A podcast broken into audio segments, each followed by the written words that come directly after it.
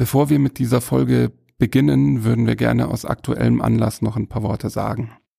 Wir haben diese Folge schon vor etwa zweieinhalb Wochen aufgenommen und seitdem sind wir von aktuellen Ereignissen eingeholt worden, die wir selbst nie für möglich gehalten hätten. Wir sprechen in der Folge unter anderem über vier ukrainische Städte, über Lemberg, über Kharkiv, über Odessa und auch über Kiew und in diesen Städten müssen aktuell Menschen um ihr Leben fürchten oder um ihre Sicherheit. Viele haben ihr Leben auch schon verloren. Und das ist ein Thema, das uns natürlich auch sehr bewegt.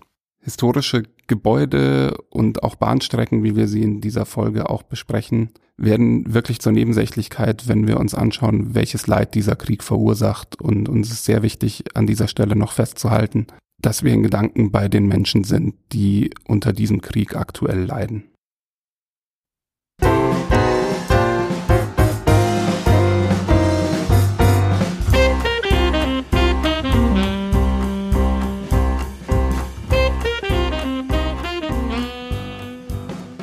Hallo und herzlich willkommen zu Doppelbrett mit Sandra. Und Christoph. Hallo Christoph. Hallo Sandra. Wir wollen heute über das Spiel Freie Fahrt von Friedemann Friese sprechen. Das ist wie so gut wie alle Spiele von Friedemann Friese im 2F Verlag erschienen. Und Sandra wird uns jetzt mal ein bisschen was zu den Rahmendaten sagen. Genau, ein Spiel für ein bis fünf Personen ab zehn Jahren. Spieldauer ist angegeben 60 Minuten und bei Freie Fahrt handelt es sich um ein Eisenbahnspiel. Wir befinden uns offiziell ungefähr Ende des 19. Jahrhunderts, vielleicht auch Anfang des 20. Jahrhunderts und wir bauen das wachsende Eisenbahnstreckennetz in Europa auf und das Ganze ist noch thematisch so ein bisschen eingebettet in den Architekturstil, der zu dieser Zeit eben aufgekommen ist und sehr modern war, nämlich den Jugendstil und ein bisschen auch den Historismus. Und ja, wir werden noch sehen, dass die Bauwerke thematisch eine kleine Rolle spielen. Sandra, du wirst uns jetzt noch in die Regeln einführen. Genau, aber ich werde mich mal auf die wichtigen Details beschränken. Worum geht's ähm, bei Freie Fahrt? Wir bauen Zugstrecken zwischen insgesamt 45 europäischen Großstädten und versuchen dann möglichst viele dieser Städte über Reiserouten zu erreichen. Und je mehr Städte ich besuche auf meinem Weg, desto mehr Punkte erhalte ich am Schluss. Im Prinzip spielen wir immer Reihe um und haben dabei die Wahl zwischen drei Aktionsmöglichkeiten. Wir können Strecken bauen, wir können reisen oder wir können uns fünf neue Schienen nehmen. Am Anfang des Spiels hat jeder je nach Spieleranzahl acht bis 15 Schienen und wenn ich eben nur noch ein eine oder keine mehr habe, dann habe ich die Möglichkeit, neue Schienen zu nehmen. Wenn ich mein Spiel dadurch aber nicht verlangsamen möchte, kann ich das auch in der Phase Strecken bauen machen, muss aber dafür dann eine Münze bezahlen. Und Münzen sind am Schluss drei Siegpunkte wert, das heißt, es ist dann einfach eine Abwägungssache. Soweit sind die Regeln erstmal sehr kurz und eingängig. Das Besondere an Freie Fahrt ist zum einen das Nehmen der Reiserouten, als auch das Reisen an sich. Das wartet auch mit einer Besonderheit auf. Erstmal zu den Reiserouten. Im Gegensatz zu vergleichbaren anderen Spielen gibt es eben keine festen Strecken, sondern die sind abhängig davon, welche Karten in welcher Reihenfolge aufgedeckt werden. Wir haben, wie schon gesagt, 45 europäische Großstädte und diese sind alle dreimal im Kartenstapel vorhanden.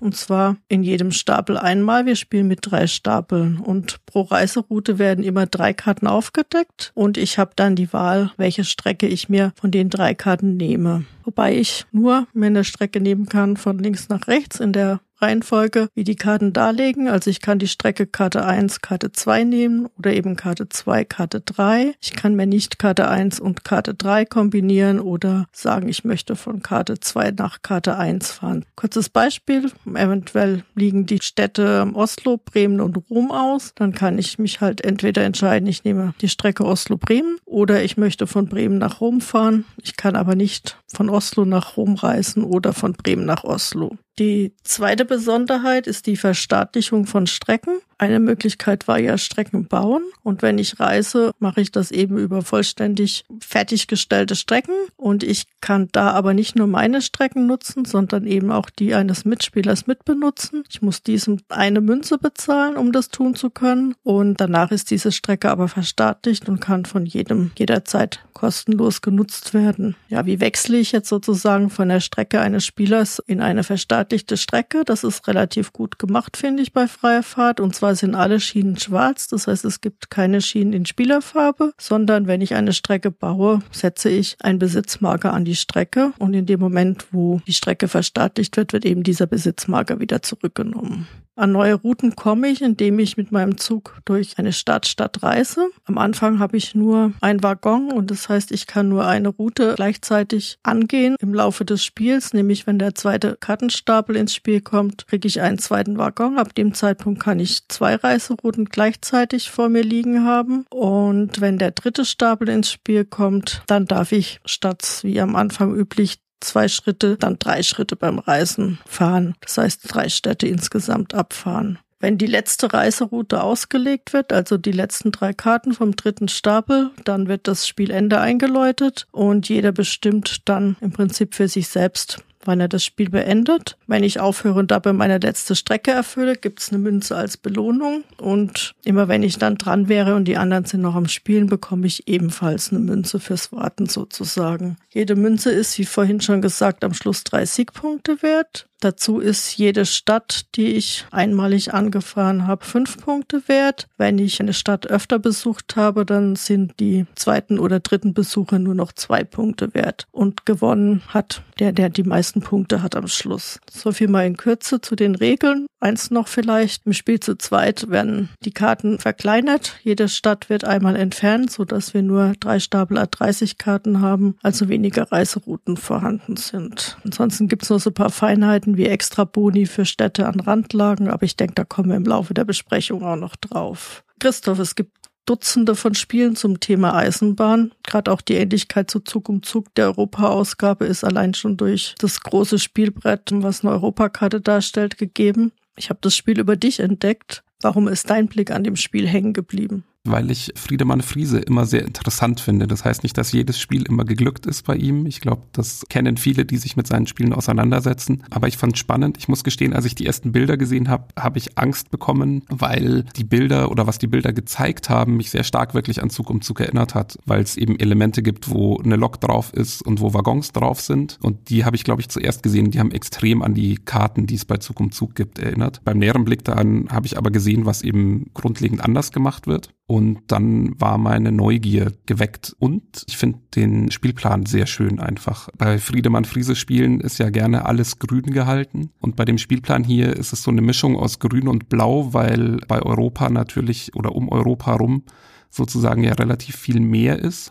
Und dadurch ergibt sich so eine blau-grün-Mischung und es gibt noch so Brauntöne, die das Ganze ja, die Landflächen sind eben nicht nur grün, sondern haben noch so einen braun-beige-Ton mit drin. Und ich finde, da passt dieses Grün ausnahmsweise einfach mal sehr, sehr gut. Und ja, ich bleibe ja bei Grafik gerne hängen bei Schöner und hier fühle ich mich angesprochen einfach. Kann ich nachvollziehen. Ich finde auch gerade dieses bräunliche, du hast ja schon gesagt, dass das Spiel um 1900 rum angesiedelt ist. Ja, macht für mich auch so ein bisschen was Nostalgisches. Es hat so was von alter historischer Karte durch die Farbtöne, finde ich. Ja, absolut. Vielleicht können wir da gleich drauf kommen, was ich vorhin angedeutet habe, schon nämlich, dass es Bauwerke gibt, die sind eben genau auf diesen Karten, die uns vorgeben, in welche Orte wir fahren wollen, also welche Routen wir nehmen da ist eben nicht immer das drauf, was man erwartet, teilweise aber schon, weil eben immer Gebäude rausgesucht wurden, die etwa in diesem Zeitraum erbaut wurden oder vielleicht auch mal 100 Jahre, 150 Jahre vorher. Also nur so Beispiele. In Amsterdam ist das Nationalmuseum abgebildet. In München ist das Rathaus abgebildet. Gleichzeitig ist aber zum Beispiel in Kopenhagen die kleine Meerjungfrau abgebildet. Also so ganz verschiedene Bauwerke, Skulpturen, solche Dinge, äh, eben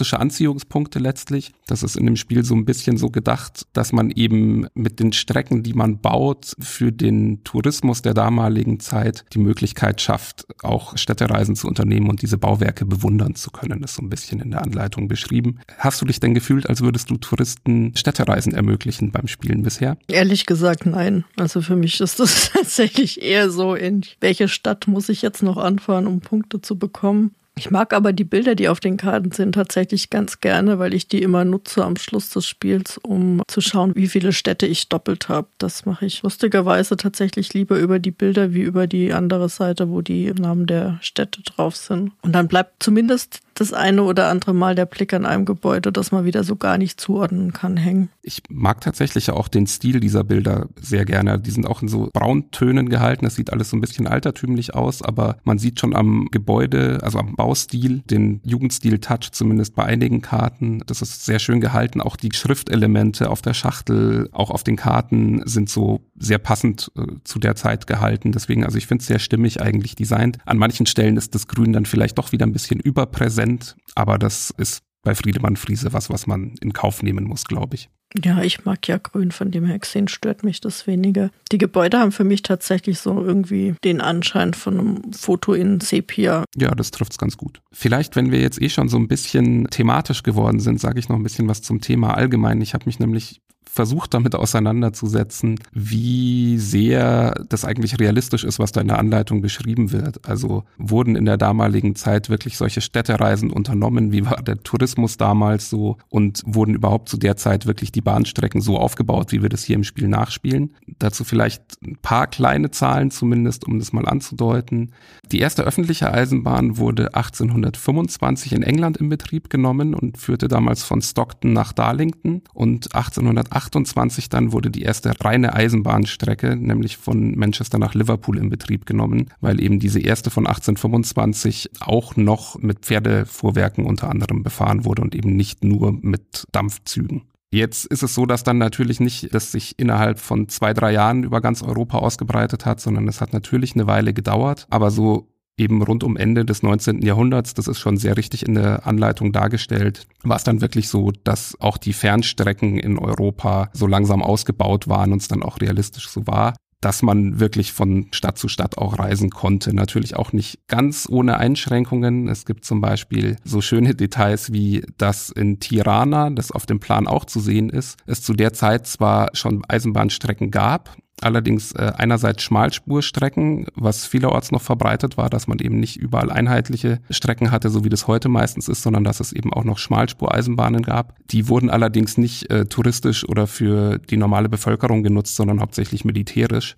Und in Albanien kam die Eisenbahn, soweit ich das herausfinden konnte, dann erst so in den 40er Jahren. Das heißt, Tirana war damals definitiv nicht anfahrbar auf diese Weise, wie es jetzt in dem Spiel nachgestellt wird. Das war aber auch die einzige Stadt, bei der ich da was rausfinden konnte zu. Ich habe aber auch nicht jede Stadt detailliert geprüft, aber da habe ich es eben rausfinden können. Bei den Gebäuden ist es übrigens so, um auch nochmal den Zeitrahmen so ein bisschen einzugrenzen. Die Gebäude, die hier alle eine Rolle spielen, wurden gebaut zwischen 1773 und 1927. Das heißt, einige sind schon deutlich älter. Das macht ja aber nichts, weil man kann ältere Gebäude sich ja immer anschauen, auch heute noch oft genug. Und aber eben 1927 ist hier die interessante Zahl, weil wir spielen offensichtlich dann ja deutlich auch in den Anfang des 20. Jahrhunderts hinein. Und insofern decken wir schon einen gewissen Zeitraum ab. Also ich glaube, es ist nicht unrealistisch, dass wir hier eben das Schienennetz in Europa aufbauen über so einen gewissen Zeitraum. Passt für dich im historischen Kontext die Auswahl der Städte? Also ich habe mich tatsächlich gefragt, gerade bei den Städten, die jetzt heute vielleicht nicht mehr so in unserem Fokus sind, wie Lemberg, Kharkiv, Rostov, ob die damals einfach mehr Bedeutung hatten oder ob die, sage ich mal, dazugenommen wurden, weil man halt auch den Osten Europas repräsentativ darstellen musste. Also wie gesagt, bei Tirana passt es natürlich nicht. Das habe ich ja gerade erklärt. Ich habe tatsächlich bei manchen dieser Städte, also ich glaube Kharkiv zum Beispiel, habe ich mir gezielt angeschaut. Da passt's wirklich halbwegs. Da sind wirklich Städte dabei, auch welche, mit denen man heute in Deutschland zumindest nicht so richtig viel anfangen kann, wenn man nicht gerade sich eben für die Region interessiert, die damals wirklich teilweise eine Rolle gespielt haben und die dann zum Beispiel auf größeren Reiserouten lagen als ein Zwischenstopp oder sowas. Also ähm, wir kennen alle den Orient Express, der ist auch damals um die Jahrhundertwende entstanden.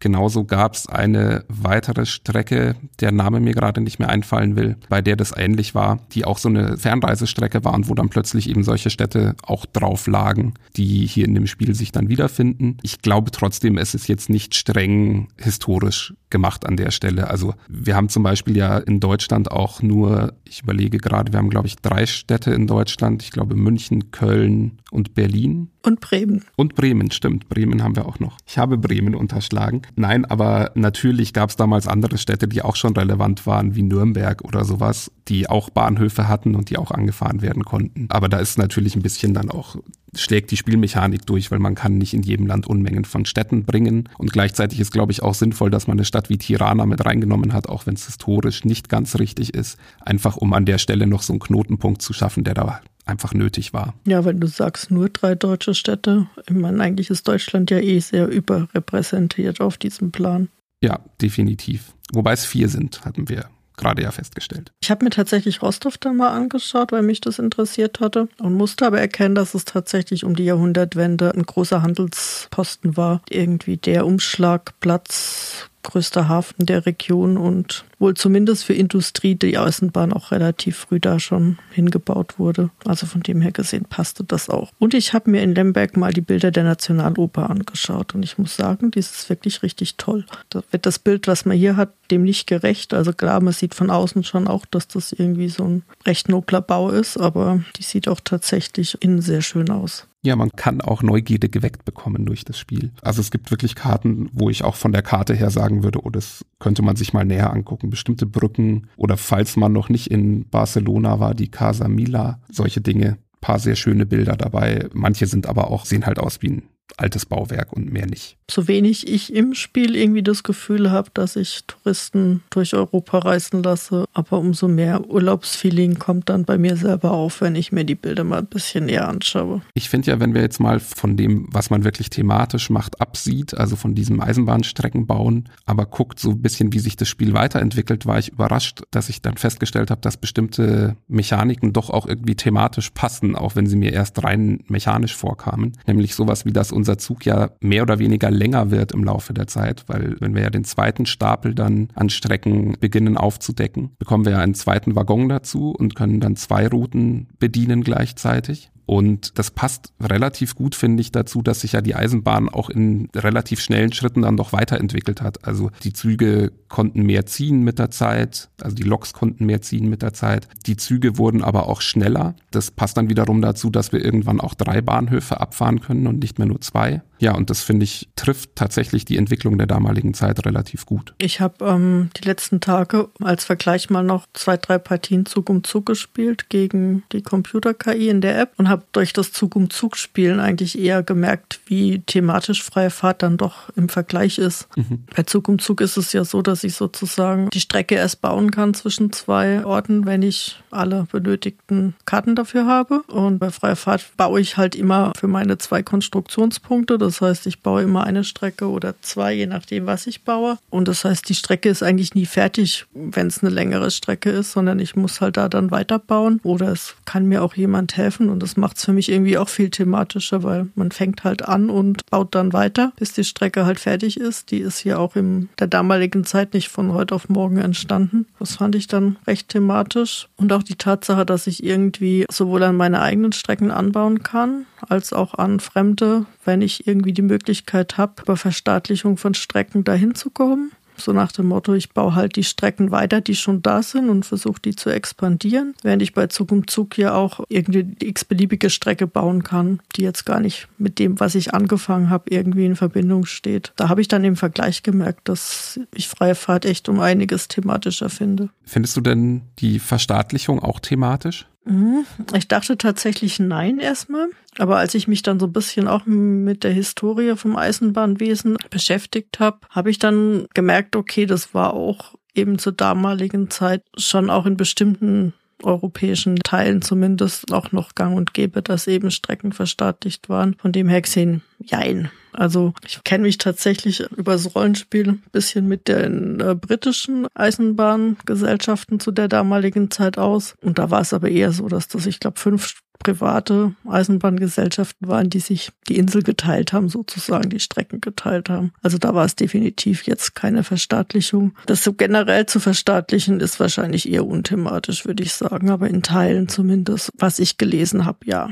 Ich finde es ja tatsächlich ganz interessant, wenn man mal genauer hinguckt, dass das Verstaatlichen dadurch passiert, dass ich dir zum Beispiel eine Münze gebe, um deine Strecke zu verstaatlichen. Das heißt, im Endeffekt wird eine Strecke dadurch verstaatlicht, dass ein Unternehmen dem anderen Geld gibt, was natürlich nicht so ganz der Wahrheit entspricht, glaube ich, weil Verstaatlichung ja dann doch irgendwie über den Staat selbst geht und nicht über verschiedene Unternehmen, die sich gegenseitig Geld zuschustern. Ich finde es trotzdem mechanisch sehr gut, wie es gelöst ist. Ja, finde ich auch. Das finde ich tatsächlich eine gute Art, das zu lösen, dass man eben zwar versucht, die bestmögliche Strecke für sich zu bekommen, aber eben die Möglichkeit hat, die Strecke von anderen mit zu benutzen, wenn man dafür aber, ich meine, 30 Punkte hergibt. 30 Punkte ist ja jetzt auch nicht wenig. Können, wie wir ja auch gemerkt haben, spielentscheidend sein. Aber so habe ich auch immer noch, finde ich, die Zwickmühle. Baue ich jetzt drumrum? Kostet mich vielleicht auch zwei Züge oder so. Oder nutze ich halt die Strecke von Mitspielern und muss halt in den sauren Apfel beißen und dafür bezahlen. Oder warte ich vielleicht, dass es jemand anderes macht, wenn man es eben zu dritt oder zu viert spielt? Das finde ich tatsächlich einen ganz schönen Aspekt an dem Spiel zu dritt, zu viert oder zu fünft, dass man ja teilweise auch einfach davon profitiert, dass ein anderer vor einem auch schon diese Strecke fahren wollte, was gerade bei so zentralen Städten durchaus mal passieren kann. Also wir hatten das zum Beispiel ja mal in einem gemeinsamen Spiel. Ja, und dann ist das manchmal eine glückliche Fügung und vielleicht durchaus aber auch was, wo man, wenn man selbst eine Strecke verstaatlichen möchte, drüber nachdenken kann, ob man das wirklich tun will oder ob man eben lieber abwartet, bis jemand anders das gemacht hat oder vielleicht auch anders fährt, damit man nicht einem anderen einen Vorteil verschafft. Oder wenn man ganz taktisch clever die Mitte Europas zubaut, weil man denkt, die anderen müssen dann alle verstaatlichen und einem Geld zuschustern und dann einer unten rumfährt und der andere oben drüber fährt und man in der. Mitte da sitzt und merkt, die Taktik ist nicht aufgegangen. Das ist natürlich übrigens auch was, was Schönes bei dem Spiel, finde ich tatsächlich, dass man ja auch wirklich taktisch Strecken bauen kann. Also man kann durchaus sich überlegen, mal irgendwo was zuzubauen, damit der oder die andere dann eben da nicht ohne weiteres hinfahren kann. Oder eben man dadurch dann wieder Münzen einsammelt. Ist immer ein bisschen die Frage, ob sich das auch rechnet. Aber ich mag das da tatsächlich auch ganz gerne. Das hat man ja bei sowas wie Zug um Zug eben auch nicht. Da baue ich halt Strecken und natürlich nehme ich jemandem auch mal eine Strecke weg, die viele Punkte bringt oder sowas. Aber sie werden ja nicht zum Fahren zwingend gebraucht immer. Und hier finde ich, dadurch, dass man eben auch fährt, kann man schön andere so ein bisschen ärgern, auch weil man manchmal ja auch schon weiß, dass jemand zum Beispiel nach Odessa muss und der da aber nicht so ohne weiteres mehr hinkommt, wenn ich ihm dann da einen Weg baue. Ja, und du hast vielleicht halt trotz allem auch noch die Chance, selber Odessa für dich zu nutzen, wenn irgendwie dann wieder noch andere Strecken ausliegen, die dir dann auch was bringen. Ja, auch das. Und vielleicht ist das ein ganz guter Zeitpunkt, um auch nochmal auf die Münzen einzugehen, die, wie du gesagt hast, ja auch an Randstädten zum Teil ausliegen. Ich glaube, Odessa ist vielleicht eine davon, ich bin mir nicht ganz sicher. Es ist eben so, es gibt außenrum eine gewisse Anzahl von Städten, da liegen dann auch jeweils zwei Münzen aus. Und der, der als erster mit seiner Lok in diese Stadt fährt, bekommt dann die zwei Münzen. Und nachdem Münzen ja auch Punkte wert sind am Ende, ist das durchaus auch eine gangbare Strategie, möglichst viele Münzen einzusammeln. Ja, und das finde ich gibt dem Spiel auch nochmal ein Stück mehr Tiefe und auch einen gewissen Pep einfach. Ich frage mich aber an der Stelle auch mal wieder, ob das thematisch so realistisch ist. Also warum sollte Istanbul mir zwei Münzen bringen, nur weil es weit weg liegt? Eigentlich ist es doch dann eher so, dass wenn, also ist jetzt meine laienhafte Vorstellung, dass das vielleicht eher was ist, wo ich gar nicht so viel profitiere davon, weil ich relativ weiten Weg bauen muss und dann wollen da gar nicht so viele Leute hin vielleicht. Ja, oder je nachdem, die Reise ist teurer, weil es so viel länger geht. Ne? Das könnte natürlich sein. Also thematisch ist es nicht, aber ich fürchte, wenn man jetzt das thematisch irgendwie anders gemacht hätte, dass man da extra Geld bezahlen muss, um da hinzukommen, dann würden die wahrscheinlich doch eher unbesucht bleiben sehr wahrscheinlich. Es ist ja auch wirklich so, dass selbst mit den Münzen eine Stadt wie Moskau, die wirklich relativ schwer zu erreichen ist, weil halt die Strecken, die dorthin führen, relativ lang sind. Also man muss relativ viele Schienen bauen und das dauert dann seine Zeit, äh, kostet Züge und so weiter. Und wenn da keine Münzen liegen würden, dann wäre die Stadt wirklich vollkommen unattraktiv. Wobei ich finde, es ist irgendwie ja schon auch gemein, dass man eben jetzt nicht irgendwie die Stadt als Start- oder Zielstadt haben muss, sondern dass es tatsächlich reicht, wenn man da einmal durchfährt. Also im Endeffekt, wenn es doof läuft, kannst du die Strecke bauen, weil du auch eine Route hast. Und ich kann aber, wenn ich schneller bin, einfach deine Strecke nutzen, dahin laufen. Gut, dann muss ich dir wieder zahlen, dann ist es eine Nullnummer für mich und du kriegst das Geld trotzdem. Nein, eine richtige Nullnummer ist es nicht, weil du ja immer in eine Münze dann Gewinn machst am Ende. Ja, wenn ich nur eine Strecke verstaatlichen muss, ja. Ja, genau. Ich glaube aber, ich mag den Aspekt tatsächlich, weil er halt so ein bisschen auch einen Renncharakter mit sich bringt. Also dann will man halt nicht nur deshalb nach Moskau, weil man da sich eine Route genommen hat, sondern dann will man halt auch deswegen halt nach Moskau, weil da Münzen liegen und dadurch muss man immer ein bisschen gucken, ob das so klug ist, jetzt in dem Moment wirklich eine Strecke da zu bauen oder ob man nicht lieber noch wartet. Ich habe ja, ich glaube, das war in unserer letzten Partie sozusagen mal die Randstreckenstrategie gefahren, aber einfach auch, weil viele Reiserouten auslagen, wo eben die als Zielestadt sich angeboten hatten. Im Endeffekt, klar, habe ich viele Münzen eingesammelt und nach Hälfte des Spiels warst du Plus for Night. Aber ich musste halt auch viele Strecken bauen und viele Schienen kaufen. Und im Endeffekt weiß ich jetzt nicht, ob die sich ausgezahlt hat. Ja, du hast, glaube ich, knapp gewonnen dann. Ich habe knapp gewonnen, genau. Aber ich glaube, um zu gewinnen, muss man zumindest, denke ich, einen Teil dieser Städte auf jeden Fall auch anfahren, weil eben halt nur unterschiedliche Städte äh, fünf Punkte geben am Schluss. Es war dann ja im Endeffekt auch meine Strategie, eben noch ein paar von diesen Städten zumindest anzufahren, so dass ich auch einige Münzen noch eingesammelt habe. Dann hast du, glaube ich, noch ein bisschen was verstaatlicht von mir. Und dadurch war es am Ende so, dass ich mit den Münzen wieder gut aufholen konnte, doch. Aber du hast zum Glück ja auch genug Routen erfüllt dann unterwegs. Deswegen ist es ja trotzdem aufgegangen für dich. Ja. Ich habe überhaupt ähm, das Gefühl, wie siehst du das, dass es meistens relativ knapp ausgeht zum Ende hin mit den Punkten? Also die Runden, die ich gespielt habe, die waren definitiv alle ziemlich knapp. Da war es dann tatsächlich irgendwie eine Münze oder vielleicht eine Stadt mal Unterschied. Aber ich glaube, selbst in unserer Dreierpartie, die ich hatte, waren wir irgendwie alle drei innerhalb von sechs Punkten oder so. Wie findest du das, dass die Streckenauswahl zufällig geschieht? Das gefällt mir richtig gut, muss ich sagen, weil das bringt Abwechslung rein und ich kann es nicht vorhersehen, was für Strecken kommen. Muss man vielleicht dazu sagen noch, es liegen immer sechs Reiserouten aus. Das heißt, ich sehe, was sonst noch so ausliegt. Ich sehe aber nicht, was nachkommt. Und je nachdem habe ich vielleicht auch irgendwie gar keine Möglichkeit, dann eine Stadt anzufahren, weil mir anderen diese wegschnappen oder die als dritte Karte rausfällt. Das macht es für mich wirklich abwechslungsreich.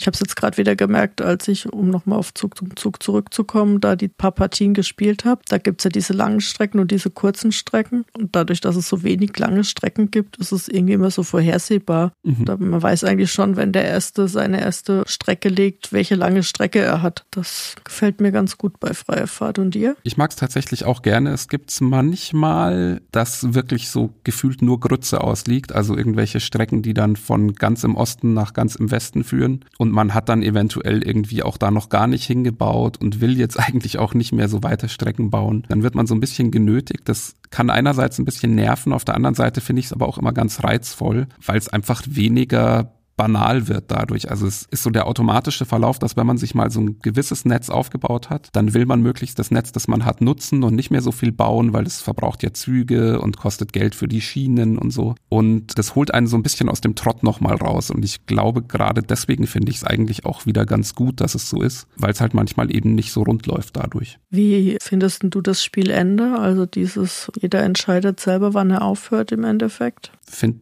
ich persönlich relativ geschickt gewählt. Es ist ein bisschen, ja, also manchmal ist es wirklich so, dass man nicht so ganz drauf geachtet hat, wie viele Karten da noch im Stapel sind und dann ist man plötzlich am Spielende angelangt. Und einer hat halt irgendwie nur noch einen Zug, bis er seine letzte Strecke erfüllt hat und hört dann gemütlich auf und weiß dann, dass er jetzt irgendwie noch zwei, drei Runden, wenn die anderen ihre Strecke noch erfüllen wollen, dass er diese zwei, drei Runden dann da gemütlich sitzen kann und seine Münzen noch jede Runde eine einsammeln kann. Da fühlt sich's manchmal ein bisschen, ja, willkürlich ist vielleicht übertrieben, aber ein bisschen ungerecht irgendwie an. Auf der anderen Seite ist es, glaube ich, was, wo, was man halt taktisch einfach berücksichtigen muss, wenn man nicht will, dass es passiert. Insofern, also ich fände anders, glaube ich, langweilig, sagen wir es mal so. Ja, ich habe mir überlegt, ich glaube, ich bräuchte es nicht. Also mir wäre auch, glaube genauso recht, wenn das Spielende ausgelöst wird, dass jeder noch einmal am Zug ist oder so. Ich habe auch die Erfahrung gemacht, dass in der Regel meistens man dem Gegner höchstens eine Münze noch gönnt durch Aussetzen und dann lieber irgendwie aufhört. Zumindest die Runden, die ich gespielt habe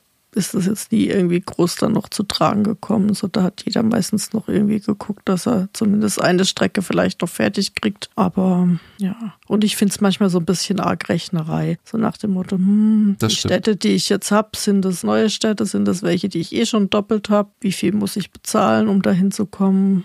Beziehungsweise wie viele Siegpunkte kriege ich? Wie viel kriegt der Gegner an Münzen dafür? Ja, ich finde, das macht es für mich manchmal so ein bisschen unnötig lange, muss ich sagen. Das ist natürlich äh, ein vollkommen richtiger Aspekt, der dadurch mit reinkommt. Vielleicht noch eingeworfen, was ein bisschen dafür spricht, ist, es geht ja manchmal wirklich, wie bei uns in unserem letzten Spiel, um irgendwie drei Punkte Unterschied dann. Und die können tatsächlich dann durchs Ende kommen, je nachdem, wie man das Ende spielt, weil man eben zum Beispiel abbricht, ohne die letzte Strecke erfüllt zu haben. Und dann bekommt man eben keine Münze. Dafür kriegt aber natürlich der Gegner dann auch keine Münzen mehr. Und durch solche Entscheidungen kann man natürlich nochmal so ein bisschen das Blatt wenden eventuell. Aber man weiß halt vorher nicht, ob sich's lohnt und überlegt dann und rechnet und vielleicht ändert es am Ende einfach gar nichts mehr und man hat ein bisschen Zeit verschenkt. Das kann ich verstehen als Kritik. Die Partie, wo wir gespielt haben, wo ich im Prinzip tatsächlich wegen der einen Münze, die ich da dann noch bekommen habe, gewonnen habe, wenn man es da runterbricht. Aber da fing ich tatsächlich auch irgendwie schon drei Runden vorher an zu überlegen, wenn ich mir diese Strecke nehme, dann brauche ich Minimum so und so viel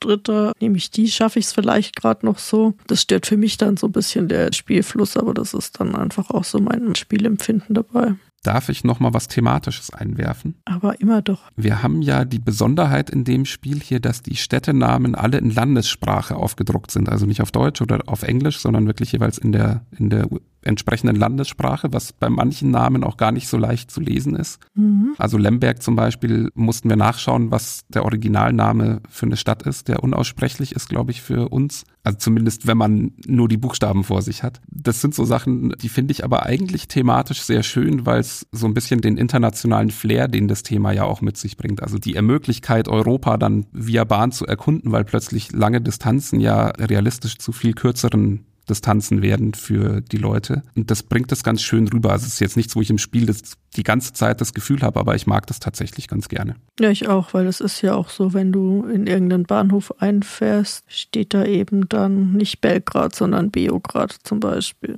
Wobei ich mir nicht ganz sicher bin, ob es wirklich eine Designentscheidung war sozusagen, also im Sinne von eine Entscheidung, mit der man das Spiel thematisch machen wollte, oder ob es nicht einfach eine Entscheidung deshalb war, weil man eine deutsch-englische Version veröffentlicht hat als erstes und dann man sich eben gefragt hat, wir können die jetzt nicht alle auf Deutsch oder alle auf Englisch aufdrucken, wie machen wir es denn? Vielleicht war das auch einfach der Grund dafür, aber ich mag's und im Endeffekt ist mir dann auch egal, warum es so entschieden wurde. Passt auf jeden Fall thematisch für mich und warum auch immer es war auf jeden Fall eine gute Entscheidung. Ich habe ja lange überlegt, was mich an dem Spiel stört und muss aber tatsächlich sagen, dass es für mich in sich wirklich rund ist und ich jetzt gar nicht so groß die Negativpunkte aufzählen könnte wie schon gesagt, ich bräuchte das Spielende jetzt nicht so in der Form, aber es ist jetzt auch nicht so, dass mich das stört. Nervig finde ich tatsächlich so ein bisschen das Punktezählen am Ende, bis man da dann mit seinen Karten durch ist und geguckt hat, was habe ich jetzt doppelt und was habe ich dreifach und was habe ich nur einfach. Aber vom Spiel an sich, muss ich sagen, finde ich das wirklich gelungen. Ist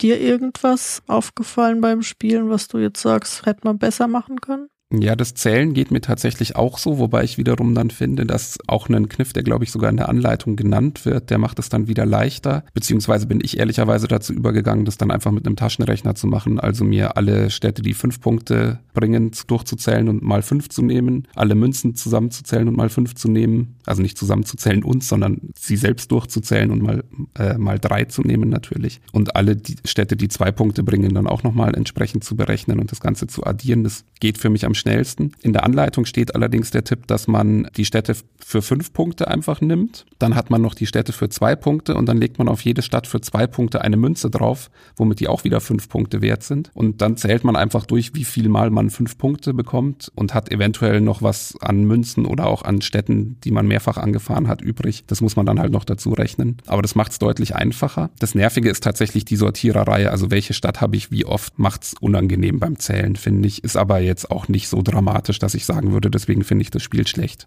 Ja, man braucht relativ viel Platz auf dem Tisch, bis man dann irgendwie bis zu 45 Städte davor sich ausgebreitet hat zum Zählen. Ja, das definitiv. Ich bin dazu übergegangen, das alphabetisch zu machen, um dann auch nichts zu übersehen, zumindest halbwegs alphabetisch.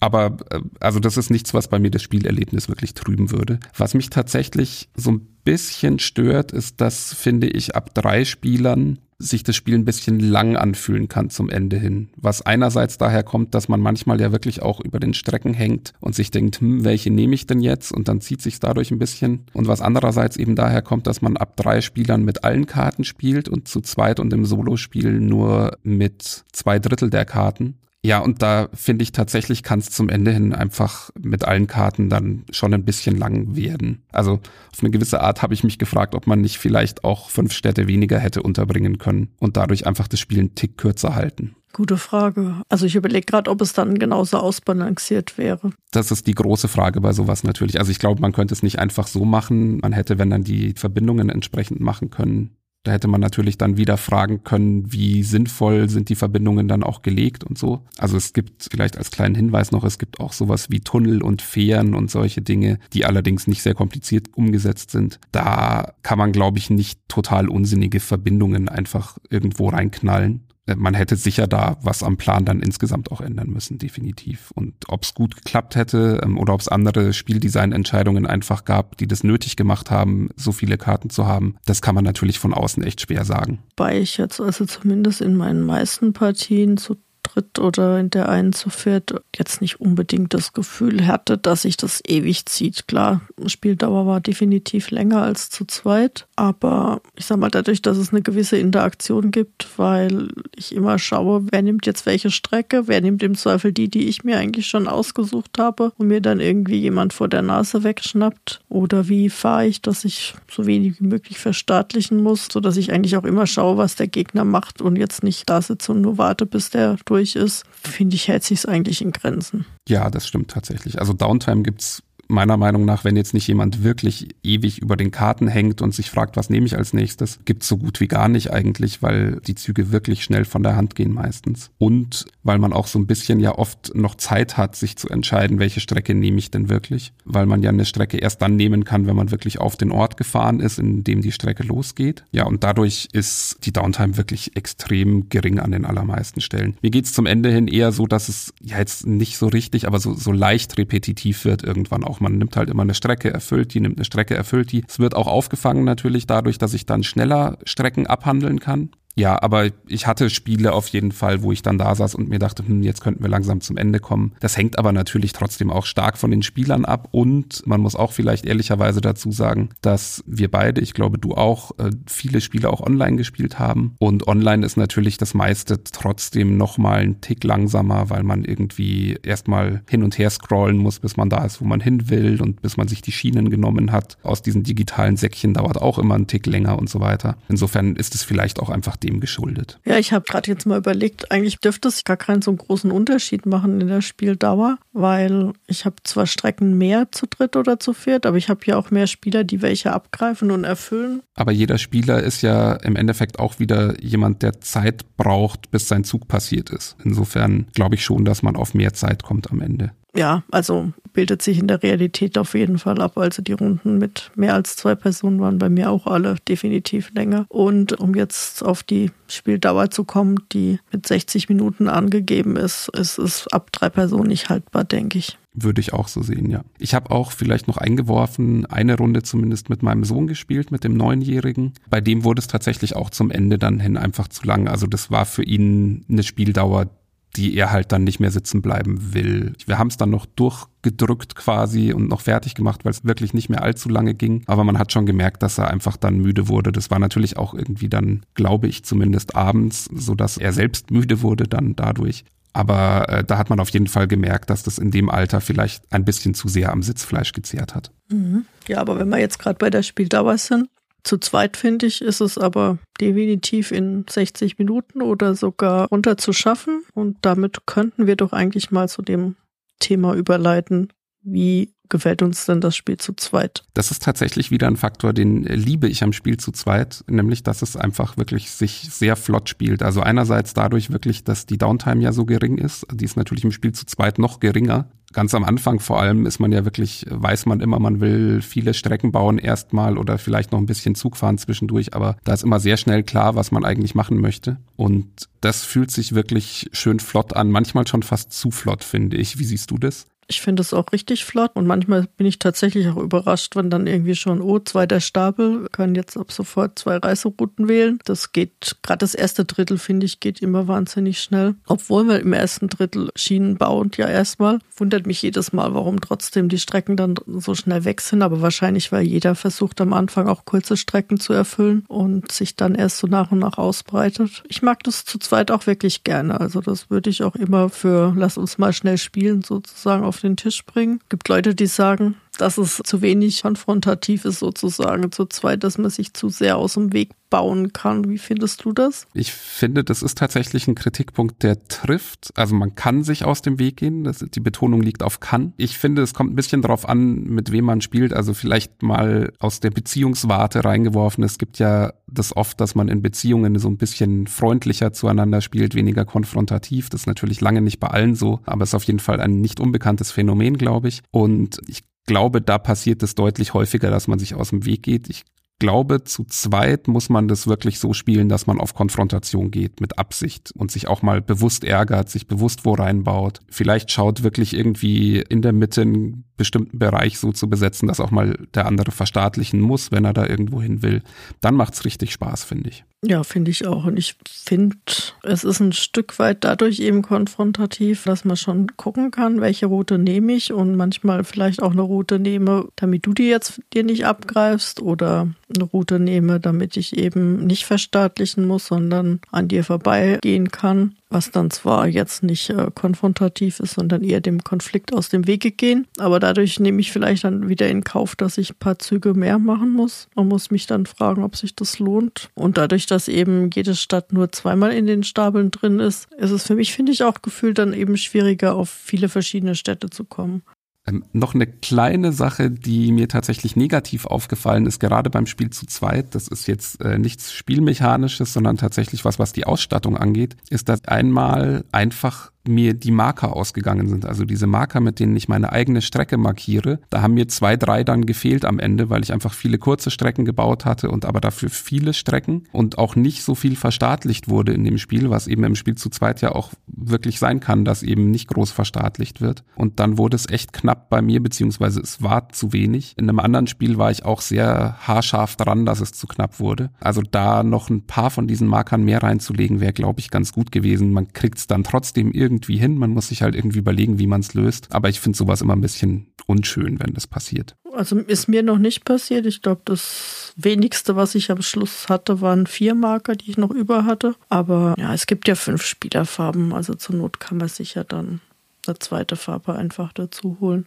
Das ist wahr. Aber ja, fünf mehr wären dann wahrscheinlich auch nicht schlimm gewesen, sozusagen. Wie gefällt dir denn das Prinzip mit diesen Besitzmarkern und den einheitlich schwarzen Schienen? Ich finde das tatsächlich gut. Ich habe am Anfang überlegt, ob ich die schwarze Farbe der Schienen nicht irgendwie ein bisschen zu trist finde, weil die sind wirklich richtig schön tiefschwarz, finde ich. Aber ich finde das einfach gut gelöst. Ich finde es auch nicht zu unübersichtlich. Normalerweise ist es so gedacht, dass wenn so eine Strecke ist, drei Schienen lang zum Beispiel, dann liegen da drei schwarze Schienen und dann setzt man eigentlich einen Besitzmarker drauf, weil das ja reicht, damit man sieht, dass die Strecke von einem bestimmten Spieler gebaut wurde. Ich habe auch schon Fotos gesehen, wo Leute mehrere draufgesetzt haben, um es noch eindeutiger zu machen. Dann kann es wirklich knapp werden zum Ende hin. Also ich komme gut damit klar, auch nur einen draufzusetzen und ich finde es auch übersichtlich genug. Klar, manchmal verguckt man sich vielleicht auch ein bisschen, ist aber nie was gewesen, was jetzt dramatisch war. Und das finde ich eine super Lösung dafür. Und vor allem die Alternative wäre ja gewesen, man legt lauter Schienen in der Spielerfarbe hin und immer wenn verstaatlicht wird, muss ich eine Strecke mit drei oder vier Schienen am Ende diese drei oder vier Schienen durch drei oder vier neutrale Schienen austauschen. Das finde ich wäre überhaupt keine Alternative gewesen. Ja, ich glaube auch, das wäre tatsächlich Chaos gewesen. Da wäre wahrscheinlich mehr als einmal dann irgendwie das halbe Spielbrett aus Versehen verschoben worden oder so. Apropos Chaos, was äh, gerne ja auch mal passiert, das kennst du auch, das Phänomen ist, dass man eine Strecke irgendwo anfängt zu bauen und offiziell ist man, also man ist nicht nur angehalten, sondern die Regel ist, man muss diese Strecke fertig bauen, bevor man eine andere baut. Man hat auch so ein kleines Hämmerchen in der eigenen Spielerfarbe, dass man sich irgendwie möglichst offensichtlich vor sich hinlegen soll, damit man eben nicht vergisst, die fertig zu bauen. In der Spielrealität hat das mit dem Hämmerchen bei mir aber nie funktioniert, weil man legt es zwar vielleicht mal irgendwo hin, dann guckt man aber gerade da nicht hin. Oder auch man vergisst es dann wieder wegzunehmen und dann ist der Sinn von dem Hämmerchen irgendwie auch weg. Also es passt nicht so ganz in meine Art, Spiele zu spielen, sage ich mal, um es mal von mir aus einfach zu begründen. Das geht vielleicht anderen anders. Und ich habe es jetzt auch wirklich mehrfach in Partien gehabt, gerade wenn es so Anfängerpartien waren, passiert es natürlich noch leichter, aber auch allgemein in Spielen mit dir hatte ich das ja auch schon, dass ich oder auch jemand anders einfach dann vergessen hat, die Strecke fertig zu bauen. Die Welt geht dann meistens auch nicht unter, dann baut man sie halt irgendwann als nächstes äh, schnellstmöglich fertig. Spielentscheidend ist es, glaube ich, in den seltensten Fällen. Aber das ist so ein Punkt, wo man gerne mal über die Regel stolpert sozusagen, weil man es halt einfach vergisst oder übersieht. Das stimmt und ich habe auch tatsächlich wirklich schon diesen Marker überall hingelegt, vor mich aufs Spielbrett zur Strecke und es hilft irgendwie gar nichts. Also wenn man dann so im Fluss ist und dann vielleicht gerade noch eine Strecke dann auch kommt, die man super toll gebrauchen kann und die aber jetzt vielleicht dann doch nicht in die Richtung geht, wie man ursprünglich wollte, dann ist das weg. Aus den Augen, aus dem Sinn irgendwie, das stimmt. Ich finde es ja sehr löblich, trotzdem, dass man diesen Hammer mit reingenommen hat, weil man zumindest das Problem identifiziert hat. Und ich glaube, ehrlicherweise, es gibt auch keine Lösung dafür, die besser wäre als dieser Hammer. Einfach weil das übersieht man halt leicht. Das ist einfach ein großes Brett und es muss auch ein großes Brett sein, finde ich, sonst könnte es nicht das Spiel sein, das es ist. Und wie gesagt, das sind Fehler, die passieren und im schlimmsten Fall weist einen irgendwann jemand darauf hin, dann sagt man, oh shit, dann baut man es fertig und gut ist es. Und dann glaube ich am Ende auch keiner, er hätte jetzt verloren, weil da einmal eine Schiene nicht fertig gelegt wurde. Also ich habe auch zum Glück noch nie jemand erlebt, dem das nicht passiert ist, sodass alle am Schluss dann auch immer damit einverstanden sind, dass man die dann halt einfach einfach schnellstmöglich baut und gut. Und ich denke auch tatsächlich, es hat im Endeffekt ja auch nur einen einzigen Grund, dass man eine Strecke immer fertig bauen soll, weil es eben dieses Element gibt, dass man Strecken ja auch von jemand anderem fertig bauen kann. Und ich könnte natürlich sonst taktisch anfangen, irgendwie an 20 Stellen jeweils nur eine Schiene zu legen und äh, zu versuchen, dass andere alle meine Strecken fertig bauen. Und wenn jemand anders für mich fertig baut, muss man dazu sagen, dann ist das immer noch meine Strecke und nicht die des anderen und auch keine verstaatlichte, sondern dann muss sie trotzdem später noch verstaatlicht werden. Und das wäre ja wirklich unsinnig, deswegen ist die Regel schon gut so, wie sie ist. Und dass da halt mal ein Fehler passiert, das ist dann, wie gesagt, dadurch auch kein Problem, weil man ja nicht an Unmengen von Stellen sowas gemacht hat, sondern das mal an einer Stelle passiert ist. Ja, sehe ich auch so.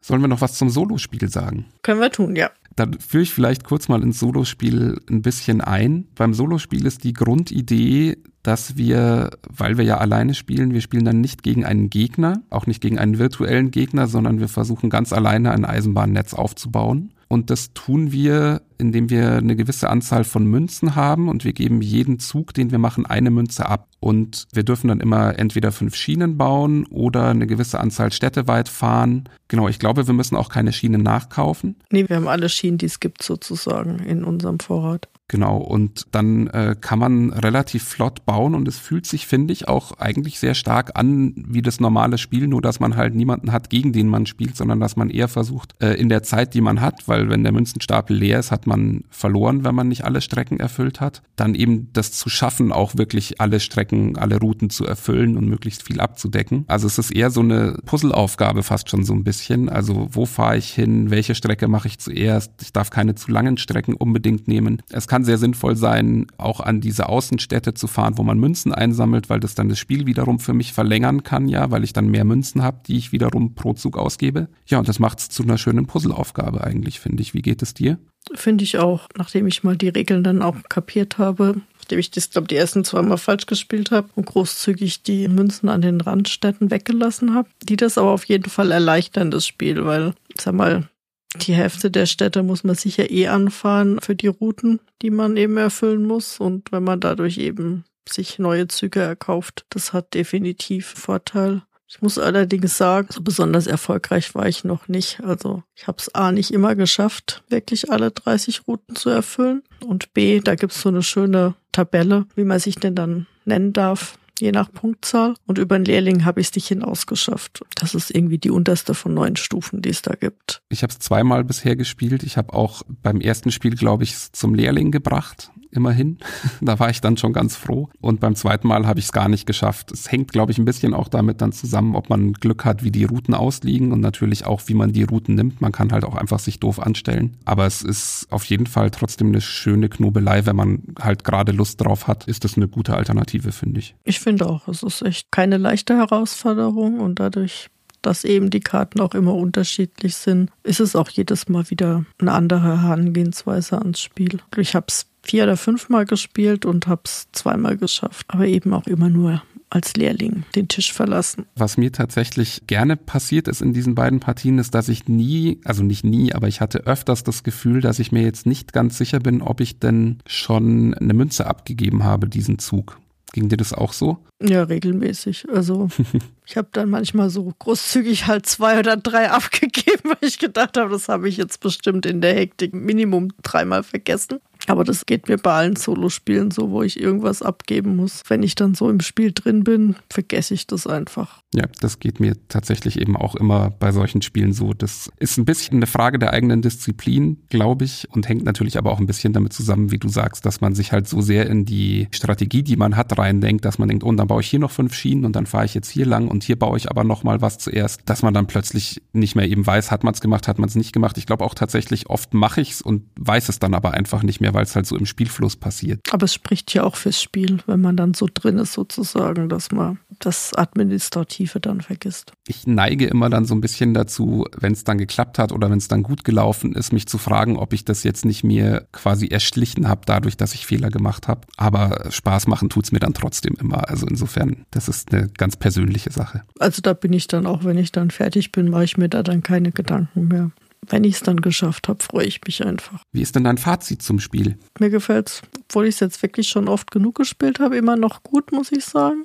Ich glaube, ich würde es jederzeit spielen, wenn jemand eine schnelle Route spielen möchte. Hätte nicht gedacht, dass es mal irgendwann ein Eisenbahnspiel gibt, was mir besser gefällt als Zug um Zug. Ich muss dazu sagen, ich bin wirklich ein großer Zug um Zug-Fan und habe das auch phasenweise online bis zur Erschöpfung gespielt. Aber wenn ich jetzt wählen müsste zwischen freie Fahrt und Zug um Zug, würde ich mich tatsächlich für freie Fahrt entscheiden. Gefällt mir echt gut. Macht für mich vieles richtig oder fast alles richtig und ja, bietet eben auch Abwechslung, ohne dass ich jetzt andere Pläne brauche oder so. Allein schon eben durch diese Reiserouten und die Karten. Dein Fazit? Ja, geht mir tatsächlich ganz ähnlich. Ich mag das total gerne eben im Vergleich auch zu Zug um Zug, dass ich die Strecken auch wirklich befahre und sie nicht nur baue. Ich finde, das fühlt sich dann einfach mehr wie ein Eisenbahnspiel an. Also Streckenplanung schön und gut, das ist wichtig und das finde ich auch bei Zug um Zug ein schönes Element. Aber ich finde es einfach schön, tatsächlich auch Routen zu befahren. Und ich finde auch eben, dass es so ein paar kleine Kniffe einfach gibt, dann die es taktisch auch interessant machen, obwohl es ja sehr zugänglich gehalten ist eigentlich von den Regeln. Also ich merke schon immer beim Erklären, ich habe es jetzt auch zwei, dreimal erklärt, dass das nicht so ist, dass die Leute sofort bei allen Dingen voll durchblicken. Also es ist jetzt kein Spiel, das, das einfach nur simpel ist, weil es nur zwei Regeln hat, sondern es gibt eben noch diese paar Kniffe. Aber man kommt in der ersten Partie total gut rein und spätestens zum Ende der ersten Partie ist man voll drin. Man kann teilweise, finde ich, bei den Leuten wirklich ja zugucken, wie es dann irgendwann umschaltet und dann klappt. Also nur so als Beispiel so ein Punkt, der, glaube ich, bei allen erstmal ein Fehler war, den sie gemacht haben und der mir auch heute noch manchmal passiert, ist dieses, ich habe eine Strecke erfüllt und dann gucke ich gleich, was ich als nächste Strecke will und will sie dann gleich nehmen darf ich aber nicht, weil ich muss erst in den Ort fahren, der dann der Startort ist, um sie mir nehmen zu dürfen. Und das ist sowas, das muss man erst verstehen zum Beispiel, genauso wie dies mit den Münzen funktioniert und mit der Verstaatlichung und so. Das sind einfach kleine Regelkniffe, die aber jetzt nicht überkomplex sind und dies trotzdem noch sehr zugänglich halten, aber halt taktisch interessant machen, finde ich. Es ist jetzt auch kein strategisches Spiel oder so, sondern wirklich ein taktisches Spiel, was mir persönlich sehr entgegenkommt und eben aber überhaupt nicht banal, sondern bleibt interessant, ist sehr schön. Wie gesagt, ich finde es manchmal zum Ende hin in größeren Runden, dann wird's mir dann zu langatmig vielleicht, aber das ist kein Grund für mich, das Spiel nicht immer mitzuspielen, sondern ich wäre auch immer dabei und habe da echt große Lust, das wieder und wieder zu spielen. Ich würde mich ja sogar so weit aus dem Fenster lehnen. Wahrscheinlich wird's nicht dazu kommen, aber für mich wäre das ein Kandidat fürs Kennerspiel des Jahres. Ja, wäre ich auf jeden Fall dabei. Also ich glaube, fürs Spiel des Jahres ist es zu komplex dann schon wieder tatsächlich. Gerade wenn man sich anschaut, was in den letzten Jahren da so gewählt wurde von der Jury. Aber das liegt so wirklich in der, in der Kategorie, die schon gut als verhältnismäßig leichtes Kennerspiel des Jahres durchgehen kann, finde ich. Ja, doch, finde ich auch. Also ich bin mit dir einer Meinung, dass es wahrscheinlich eher nicht ähm, den Titel holen wird, aber ich würde es dem Spiel wirklich gönnen, wenn es zumindest auf der Auswahlliste erscheinen würde. Ja, das fände ich auch mehr als gerechtfertigt tatsächlich. Aber mal gucken. Es kommt ja eben immer auch darauf an, wie es in den Runden der, der Jurymitglieder dann so ankommt, in den Testrunden. Das lässt sich natürlich von außen immer schwer sehen, aber ich habe es sehr gut mit äh, verschiedenen Leuten spielen können. Und die hatten auch alle Spaß dabei. Man muss natürlich die Eisenbahnthematik so ein bisschen mögen, also dieses Strecken aufbauen und so. Da gibt schon auch Leute, die es gar nicht mögen. Das ist dann auch okay. Aber wenn man sowas mag, ist das wirklich ein sehr, sehr schönes, nicht zu kompliziertes und trotzdem ansprechendes und irgendwie auch anspruchsvolles Spiel. Ich wollte dich gerade sagen, ich kenne irgendwie nur zwei Sorten von Mitspielern. Welche, die Eisenbahnspiele total mögen und solche, die damit gar nichts anfangen können.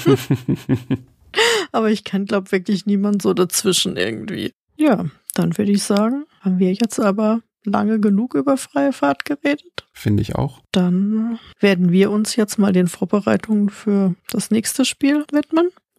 Das ist dann wieder in unserem Rhythmus ein reines Zwei-Personen-Spiel. Und so viel können wir schon mal verraten. Ne? Es wird eher ein Spiel aus der Klassikkiste sein. Genau, das wird's definitiv, wenn wir bei dem bleiben, für das wir uns bisher entschieden haben. Ich habe große Lust, das mal wieder zu spielen. Ich hatte das tatsächlich schon mal auf der Liste zum Weggeben, hab's dann aber doch noch mal gespielt und dann musste ich es doch auf jeden Fall behalten. Jetzt bin ich gespannt, wie ich es diesmal finden werde. Also ja, ich bin gespannt und sehr guter Dinge, dass ich meinen Spaß haben werde die nächsten Wochen. Ich bin auch gespannt. Ich habe es tatsächlich noch nicht gespielt, Premiere sozusagen, und bin mal gespannt habe mir schon ein paar Testspiele organisiert, sodass ich auf jeden Fall gut gerüstet in die nächste Aufnahme gehen werde. Gut, dann hoffen wir, ihr hattet auch euren Spaß beim Hören. Ihr seid vielleicht neugierig geworden auf freie Fahrt, wenn ihr es noch nicht kennt. Und äh, wir freuen uns natürlich wie immer über Rückmeldungen jeglicher Art meldet euch gerne bei uns, auf welchem Weg auch immer, über Twitter, über Discord, schreibt uns eine E-Mail, was auch immer. Und dann wünschen wir euch einen schönen Tag oder auch Abend, Mittag, wann auch immer ihr uns gerade hört und spielt schön. Tschüss.